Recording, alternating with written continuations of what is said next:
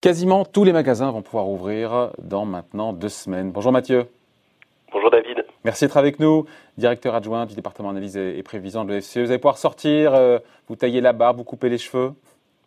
Ben oui. La vie a changé pour vous. Hein Mais pour vous, David aussi peut-être. Bon, plus sérieusement, euh, ça tombe bien parce que vous avez calculé, vous, euh, à l'OFCE, que les Français, pendant cette période de confinement, ont épargné 55 milliards d'euros pendant ces deux mois.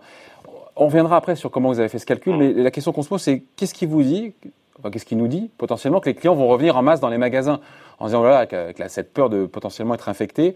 C'est quand même la grande inconnue et la peur de beaucoup de commerçants finalement de rouvrir, mais avec pas beaucoup de clients. Oui, oui. Alors ça va être le, la grande particularité du, du, du déconfinement. Hein. C'est euh, euh, nous, ce qu'on ce qu'on qu'on dit hein, dans notre évaluation, c'est qu'effectivement, il y a eu une baisse du revenu des ménages, mais qui a été moindre que la baisse de consommation. Donc, il faut bien avoir ça en tête. Hein, c'est que les ménages ont quand même été impactés par la crise, hein, mais grâce au dispositif de chômage partiel, l'indemnisation de garde d'enfants, une grande partie de leur revenu a été compensée. Et donc, euh, même s'il y a une baisse du revenu qui est de l'ordre de quand même de 400 euros en moyenne hein, euh, par ménage sur les les les, deux, les 8 semaines de confinement, euh, au regard de la chute de consommation, hein, qui est supérieure à 30%, finalement, on a une épargne forcée qui s'accumule, et donc c'est les 55 milliards dont vous parlez. Et la question, c'est comment cette épargne va être utilisée euh, lors du déconfinement. Sauf que, euh, et c'est ce que vous venez d'annoncer, c'est que la situation sera pas normale en déconfinement et que les contraintes vont être fortes, à la fois pour les magasins, sur l'accueil des clients, sur un certain nombre de dispositifs sanitaires, et puis euh, sur le fait qu'il peut y avoir une crainte de, de, des, des clients d'aller dans les magasins, et puis la question d'une épargne de précaution qui pourrait se constituer parce qu'on n'est pas sorti de cette crise. Ouais. Donc c'est juste sur ces 55 milliards d'euros, en gros, qu'on a mis de côté, qu'on a accumulé pendant ces huit semaines de, de confinement, c'est l'argent qu'on n'a pas dépensé euh, euh, en dehors de la nourriture finalement, parce qu'on a tous dépensé beaucoup pour la nourriture, enfin quand, dans la mesure du possible.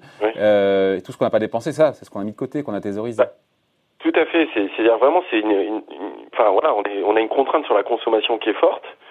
Euh, pour beaucoup de ménages qui n'ont pas vu leur situation gravement se dégrader, parce que c'est le cas quand même, on l'a vu avec la hausse du chômage, hein, euh, pour euh, notamment des contrats courts, de l'intérim, euh, des euh, CDI en période d'essai, on a quand même une augmentation nette du chômage. Donc pour ces personnes-là, la situation, on va dire financière, c'est fortement dégradée. C'est vrai, c'est moins vrai en, revanche pour un certain nombre de personnes qui sont pas précaires, qui ont sont en télétravail ou qui ont une compensation quasi intégrale de leurs revenus, mais par contre, et plutôt, on va dire plutôt les revenus hein, d'ailleurs, hein, euh, se retrouvent contraints sur la consommation, surtout la consommation, et c'est bien l'enjeu, euh, que ce soit bien sûr du loisir, que ce soit de la restauration, que ce soit euh, des voyages, que ce soit des achats d'équipements, enfin un certain nombre de choses qui fait que le problème, c'est que vous avez une chute de la consommation qui est drastique, euh, et bon, et qui, qui amène à, à cette perte d'activité pour un certain nombre de, de, de secteurs. Donc tout l'enjeu, et justement de redistribuer cette épargne. Alors, bien sûr, ça ne sera pas immédiat, mais euh, de la réinjecter dans l'économie pour soutenir l'activité. Sauf que vous êtes face à des, des problématiques de comportement, c'est-à-dire que, euh, bien sûr, que... C'est ça mon sujet, c'est euh, l'aspect comportemental, psychologique, de se dire, voilà, on se dit qu'il y, y, a un besoin, peut-être pour certains, de libérer cette frustration, peut-être pas le mot, mais privation, voilà, d'achat, privation d'achat en post-confinement, on a envie peut-être voilà de ce qu'on n'a pas voulu pu s'acheter, de se l'acheter. Après voilà, après euh, qui nous dit qu'en ligne ou pas, les gens vont se ruer parce qu'on a vu ces chiffres, encore une fois, euh, sur le chômage, 250 000 chômeurs de plus en catégorie A juste sur le mois de mars, mais même à l'époque de la grande crise financière de 2008, on avait trois ou quatre fois moins de, de chômeurs. Trois fois moins, oui. En mars, euh, mars 2009, on avait fait trois fois moins. Donc, donc on dit que le pouvoir d'achat, pour certains, est amputé, et puis il y a cette, cette peur du chômage, cette épargne de précaution accrue, qu'on se dit, voilà, est-ce qu'on a envie de s'endetter, prendre un crédit pour une voiture ou pour euh, un lave-linge Là, euh... là c'est pas de l'endettement, hein. c'est juste dire qu'il y a ce paradoxe, c'est des capacités financières plutôt euh, qui euh, voilà et d'ailleurs l'enquête de l'INSEE le montre aujourd'hui hein, c'est-à-dire qu'on voit que les capacités d'épargne augmentent pour un certain nombre de ménages mais c'est comment ils peuvent le consommer cette épargne moi je pense que dans la transition euh, dans la période de déconfinement au moins dans les deux mois il n'y aura pas un dégonflement de cette épargne voire même encore une encore une augmentation la, question sera plutôt cet été est-ce que les gens, justement, si la situation se normalise cet été, se retrouvent pour un certain nombre de ménages avec une épargne qui n'a pas été consommée Est-ce que, justement, ils vont euh, soutenir l'activité en partant justement alors en voyage plutôt en France, allant plus au restaurant, en achetant des choses qui n'ont pas été achetées, hein, euh, d'équipements, voire même de véhicules. Et donc qui pourrait soutenir l'activité. Donc ça, c'est va être toute la contrainte de la sortie de crise, mais attention, dans le déconfinement, ce qu'on voit dans les expériences étrangères, par exemple en Allemagne, c'est que les magasins, même ceux qui ont ouvert, tournent à, à, à, très bas régime. Euh, pour des raisons simples. C'est que d'abord, les contraintes sanitaires d'accueil sont quand même compliquées. Euh, vous devez diminuer beaucoup le nombre de clients par surface. C'est beaucoup de contraintes aussi euh, sur bah, pour désinfecter les magasins, sur les essais. Les...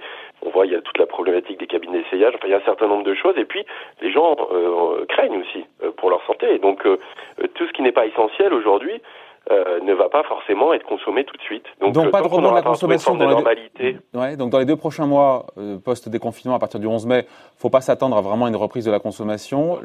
Tout peut se décanter éventuellement cet été, selon vous? Ouais, Avec un gros point majeur pour l'été.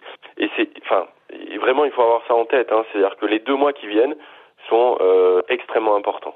C'est-à-dire, il faut faire en sorte que l'économie reparte progressivement sans qu'il y ait une nouvelle crise sanitaire se déclenche. Parce que le vrai risque, il est que on revienne à cet été avec à nouveau un confinement. Or, les enjeux sur l'été sont très importants. On voit sur l'activité touristique, sur un certain nombre. On voit par exemple euh, beaucoup. Euh, il y, a à peu près, euh, c'est plus de 30% des, enfin, il y a des restaurants qui font plus de 30% de leur chiffre d'affaires sur les deux mois d'été. Donc, on voit que c'est des secteurs qui ont été très très très impactés par, par la crise et donc peuvent se rattraper en partie cet été.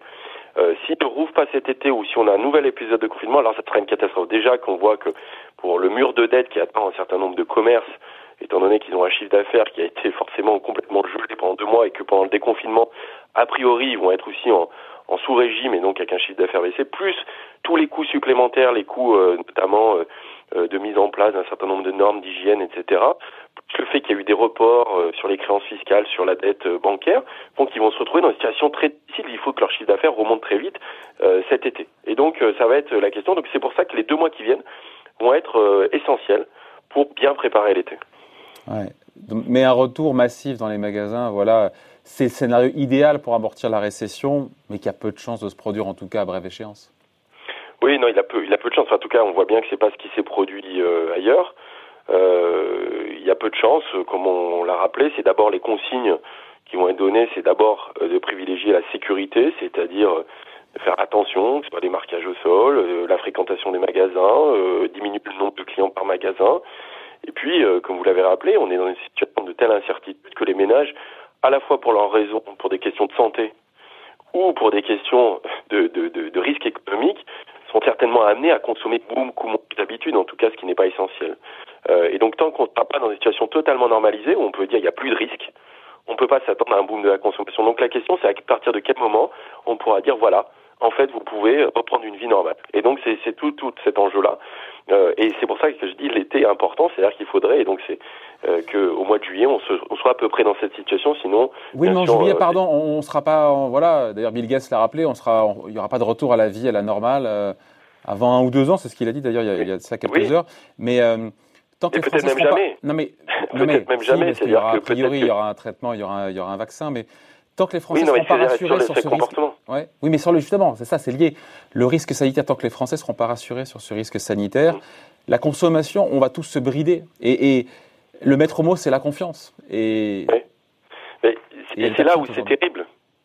C'est que du coup, vous rentrez dans un scénario, euh, on va dire B, enfin, ou en tout cas le scénario 2, euh, de la crise, c'est que pour le moment, vous, vous arrivez à préserver en tant bien que mal l'économie euh, par les dispositifs fiscaux, sociaux, euh, chômage partiel, etc., de façon à limiter les pertes d'emploi, limiter les faillites. Mais sauf que si à un moment donné l'activité repart pas, la consommation repart pas, alors de toute façon, les faillites ne seront inévitables et les plans de licenciement de masse arriveront.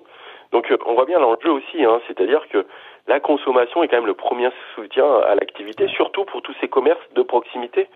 Euh, donc ces commerces, ces restaurants, euh, tout ce qui fait aussi euh, que voilà l'activité en tout cas locale fonctionne et qui ne sont pas que de l'industrie qui exporte. Donc ces enjeux-là sont, sont, très importants et donc il faut trouver le bon équilibre, bien sûr. Vous avez raison, c'est-à-dire qu'on peut malheureusement pas s'attendre à retrouver une normalité au moins d'ici un an, mais on peut espérer en tout cas que cet été, euh, ben, les, les, choses s'améliorent. Mais bien sûr que c'est pas le scénario aujourd'hui euh, qui est euh, qui est le plus le plus probable. Donc euh, effectivement, il y a des raisons d'être d'être inquiet. et donc si la consommation devait rester morte, en tout cas jusqu'à l'été, même voire même un petit peu après, ça veut dire que la récession sera, vous l'avez dit, encore bien pire que ce qui est attendu et, la baisse de 8% de croissance attendue, enfin du PIB attendu par, euh, par le gouvernement et ses effets en chaîne sur les licenciements, voilà, sur le chômage, sur les faillites d'entreprise. Eh ben, tout à fait. Et c'est là même où je dirais, vous aurez même plus l'épargne que vous pouvez consommer. C'est-à-dire que l'épargne qui s'accumule aujourd'hui, elle est possible parce que vous n'êtes pas dans ce scénario-là. Si vous basculez dans un scénario euh, qui est beaucoup plus catastrophique, qui est que effectivement la crise dure, que la consommation ne repart pas, et donc que là vous êtes dans un système avec des faillites euh, importantes et des plans de licenciement massif et une explosion du chômage, alors cette épargne, elle va être juste absorbée par le choc macroéconomique. C'est-à-dire que les gens vont perdre pour un certain nombre leur emploi et vont être obligés d'aller puiser dans leur épargne pour absorber leur Quel choc. cercle et, et donc ça ne sera pas utilisé pour relancer la consommation. Ouais. Et sur ces 55 milliards, euh, supposer, imaginons, euh, rêvons-le, qu'ils soient quasiment intégralement dépensés par les Français, mmh. ça apporte combien de, de croissance en plus? Ah bah, Nous, on a montré que euh, sur les 8 semaines de confinement, au lieu d'avoir 5 points de PIB de perte d'activité, on n'aurait que 2 points. Donc on récupère quasiment deux tiers de la perte d'activité. Donc c'est bien avoir ça en tête. Hein. C'est qu'aujourd'hui, les déficits publics, les mesures socio-fiscales, elles permettent de maintenir à flot à peu près le revenu d'un certain nombre de ménages. Euh, et éviter le pire. Euh, bien sûr que si on n'avait pas eu ça, ça serait une situation beaucoup plus catastrophique. Donc réinjecter rapidement cette épargne serait un soutien très fort à l'économie, mais on voit bien les contraintes euh, de le réinjecter vite. C'est très très compliqué voire impossible. mais du coup, il y a quand même une course contre la montre pour pouvoir relibérer assez rapidement cette épargne dans les mois qui viennent. Donc ça ne sera pas immédiat, mais donc l'enjeu de l'été est quand même important, même si bien sûr on n'aura pas des comportements d'activité normale, mais au moins il faudrait avoir la possibilité de consommer à peu près normalement, en tout cas de faire des achats, en tout cas que les ménages retrouvent un peu des comportements d'achat équivalents à ceux d'avant-crise, malgré toutes ces contraintes. Je vous sens pas hyper confiant, ce quitte là-dessus, mais... Non. Hein? Non, mais non, parce que euh, l'inquiétude qu'on peut avoir, c'est que bien sûr les enjeux entre l'économie, euh, le social et le sanitaire. Donc euh, les contraintes politiques sont nombreuses, que les mois qui viennent vont être complexes, que bien sûr ne faut pas s'attendre à un emballement de la consommation de ce côté-là.